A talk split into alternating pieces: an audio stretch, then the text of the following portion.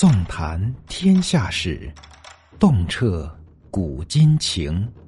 欢迎收听《中国历史奇闻异事和未解之谜》。回国后的第一个十年，毛以生秉持着救国先树人的理念，在学校里教书育人。他历任多所大学的教授和校长等职务，建立工学院，培养出一大批优秀的工科学子。从第二个十年开始，毛以生开始正式的投入到水利和道路、桥梁等工程建设中。他担任江苏水利局局长期间，实地勘察地形和水利情况，设计和施工了许多利国利民的水利工程，受到当局和群众的一致好评。正因为如此，主持建造钱塘江大桥的重任落到了毛以生的肩上。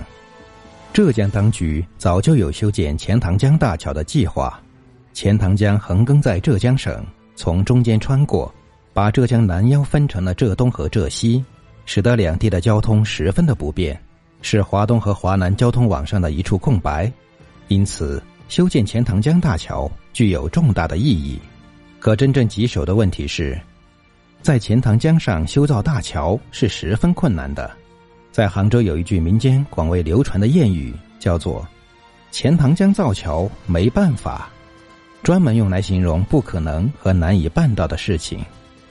这是因为钱塘江的水文地质条件十分的复杂，可用凶险至极来形容。钱塘江不论是上游还是下游，都是浪涛汹涌澎湃，如奔腾的烈马，嘶吼的怒兽。唐代诗人刘禹锡就有诗云：“八月涛声吼地来，头高数丈触山回。”自古以来，钱塘江水势便是如此。想要在江上修建大桥，如有登天之难。除此以外，钱塘江建桥还有另一大难题，那就是变幻莫测的江底。经过成百上千年的冲刷，钱塘江下有着厚达四十米的流沙，而且它们还会随水势不断的移动，因此钱塘江素有“深不见底”的说法。由于钱塘江复杂而苛刻的条件，尽管建造大桥的需要十分紧迫。但一直没人敢建，直到这个任务交给了毛以生。毛以生钻研学习建桥知识数十年，有着深厚的理论基础。但是建造这样一座庞大的桥梁，还是建造在钱塘江上，对毛以生来说是一个巨大的挑战。然而毛以生并未被困难所吓倒，他亲自来到钱塘江实地勘察，做了详细的调查。在了解到水文和地质条件后，他坚信以自己的设计和当时中国的施工能力，是可以成功建造钱塘江大桥的。其实这不仅仅只是一个简单的科学结论，更是一个军令状。正如浙江省建设厅厅长曾对毛以生说：“如果大桥造不成功，我俩都要跳钱塘江啊！”钱塘江大桥是一个大工程，要不然不干，要干就只能成功，不能失败。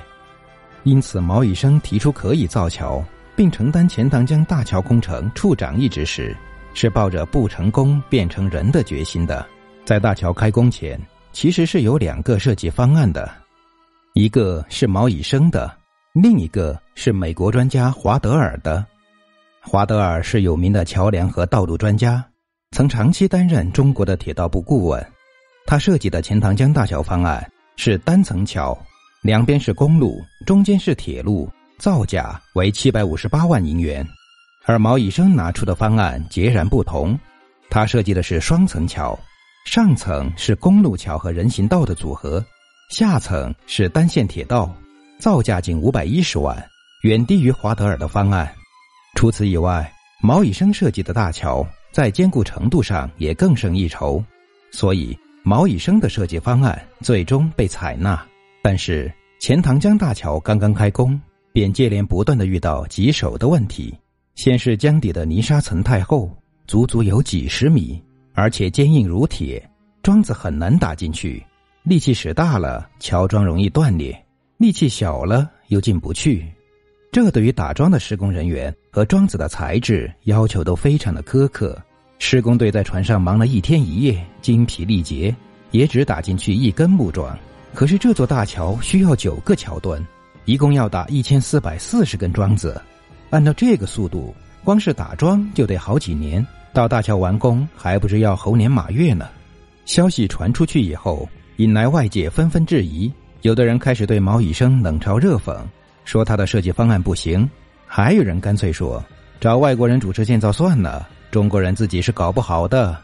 毛以生并不把那些闲言碎语放在心上，但钱塘江大桥的建造不能失败，他也要争口气，证明哪怕只依靠中国人自己设计和施工，也能建造出最好的大桥。可决心归决心，解决问题的方法却不是一拍脑袋就能想出来的。进展缓慢的工程像一座大山，压得毛以生喘不过气来。就在这万分急迫的时刻，毛以生从浇花盆里获得了灵感。发明出涉水法，即是先用高压水冲击江底的泥沙，待泥沙冲出一个深洞后，把木桩对准，再用气锤打进去。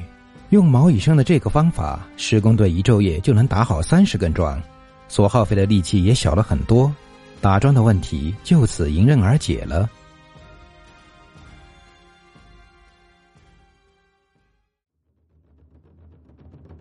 本集已播讲完毕。